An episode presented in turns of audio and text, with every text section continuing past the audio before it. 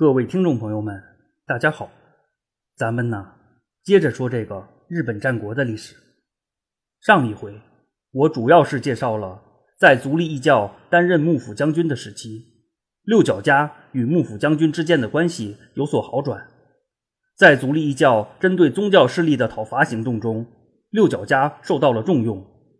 一方面，六角家借此机会缓和了与幕府将军之间的关系；另一方面，六角家也借此机会侵吞了不少的土地，借以壮大自身的实力。正是由于六角家这种侵吞土地的行为，引发了百姓的不满。在一四四一年，足利义教被暗杀之后，趁着局势混乱之际，在京都爆发了有史以来规模最大的加急土一揆事件。京都一度被土一揆势力所掌控，最终呢，幕府也不得不接受了百姓的诉求，颁布了德政令。在土一揆事件后，六角家受到了牵连，被幕府免去了晋江守护之职。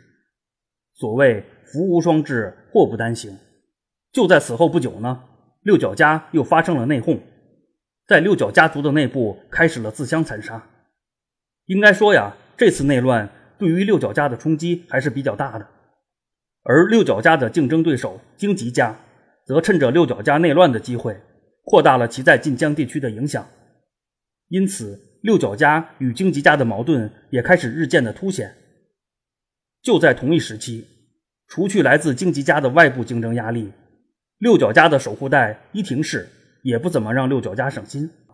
处于尴尬境地的六角氏当家六角九赖，最终由于压力过大，选择了自杀，以求得到解脱。就是在这样的背景之下，还是个小屁孩的六角高赖继承了六角家。啊，当然。当时的六角高赖还叫做龟寿丸，后来又改名为六角行高。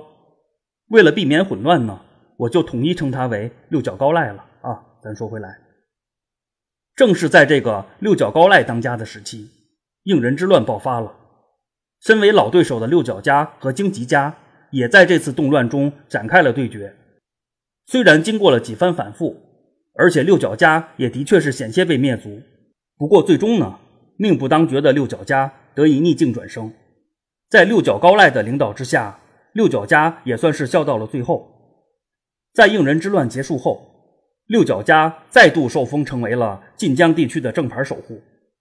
对于六角家来说呀，一切看似还比较完美，可是实际的情况却是啊，一场更大的麻烦正在等待着六角家。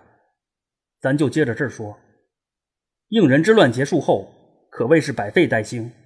虽然有些不共戴天的仇敌还在拼命的厮杀着，比如前边提到的伊城谷招仓家和月前的复仇者联盟之间，以及田山正常与田山依旧这对堂兄弟之间等等。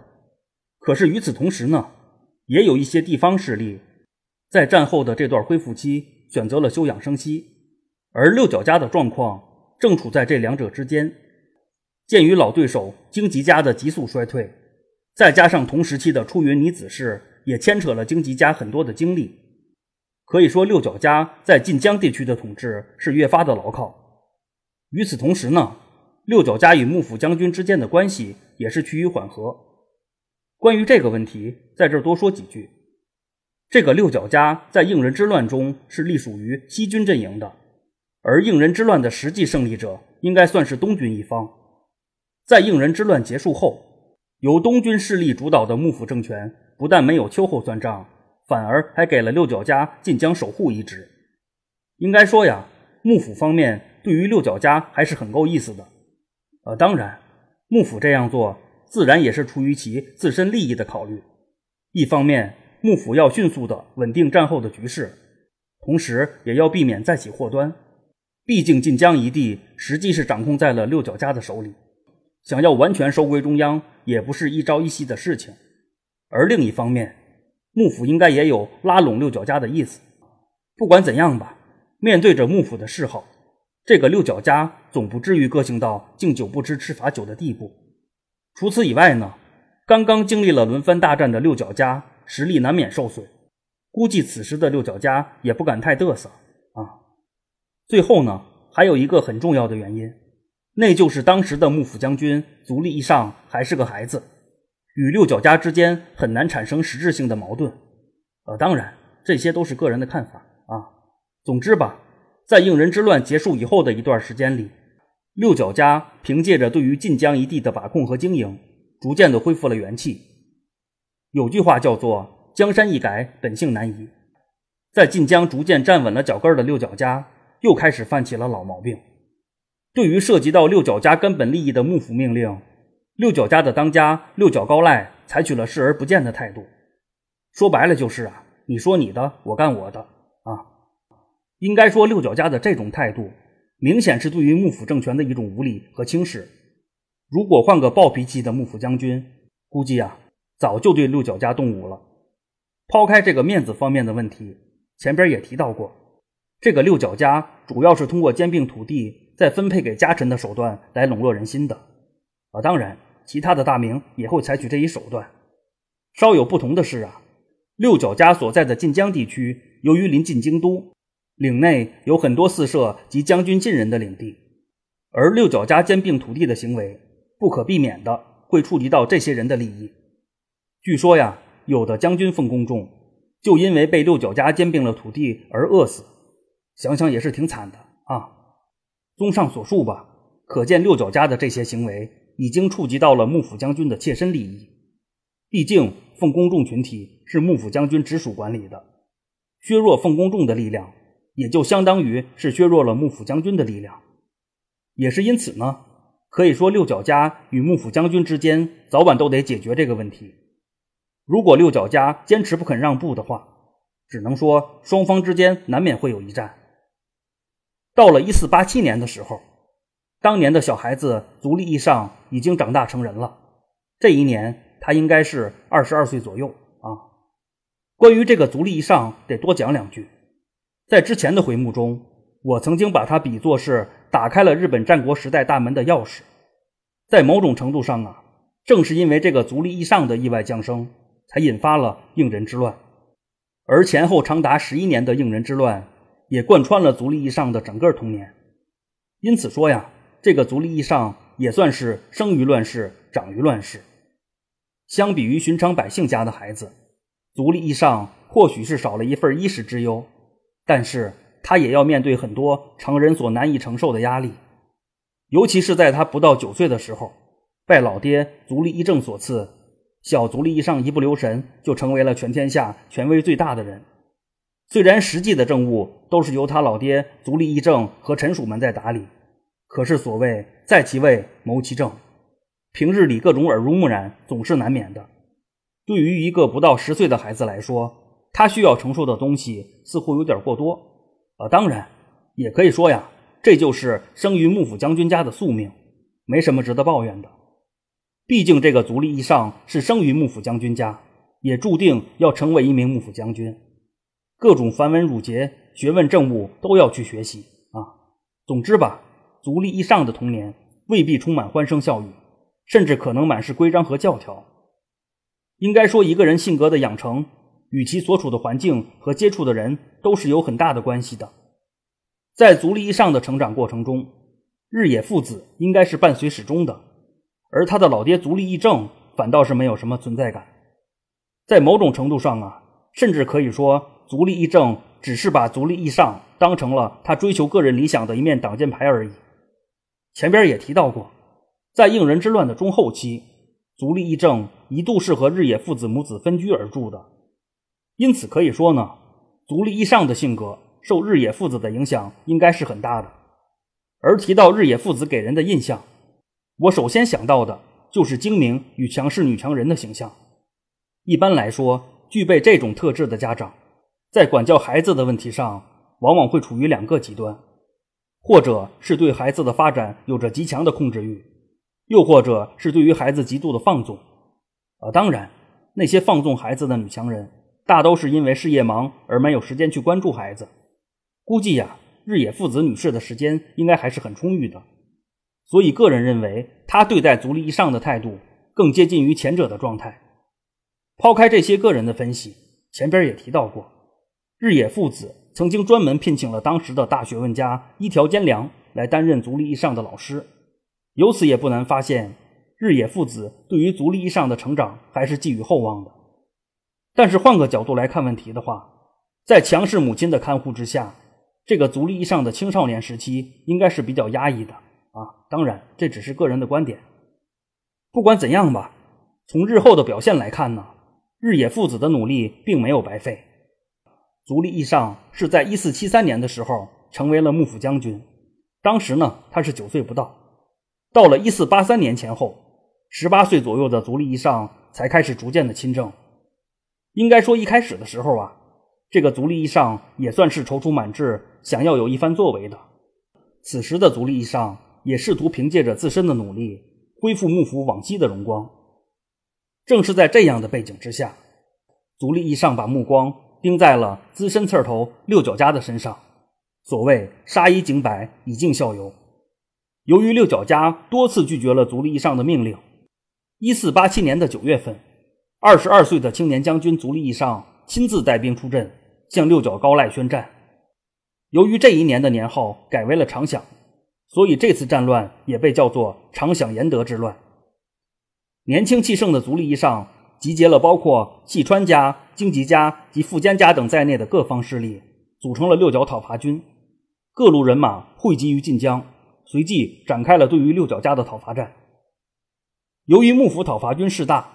六角高赖并没有硬碰硬的死扛，面对着咄咄逼人的幕府讨伐军，六角高赖一方采取了借助忍者偷袭的骚扰战术，利用夜晚对幕府讨伐军进行骚扰，并制造混乱，进而寻找机会以待反攻。可是到了十月份的时候啊，伴随着幕府讨伐军方面斯波家援军的到达，处于弱势的六角高赖一方不得不放弃了居城观音寺城，并转移到甲贺一地，开始准备防御作战。而足利义尚一方则是步步紧逼，在珍宝馆一带布阵，并建立了寓所，准备长期应对。他所建立的这个寓所，也就是所谓的钩织寓所。由于六角家一直在回避决战，占据优势的幕府大军一时也难有作为。自此开始呢，双方之间的战事也就陷入了僵持之中。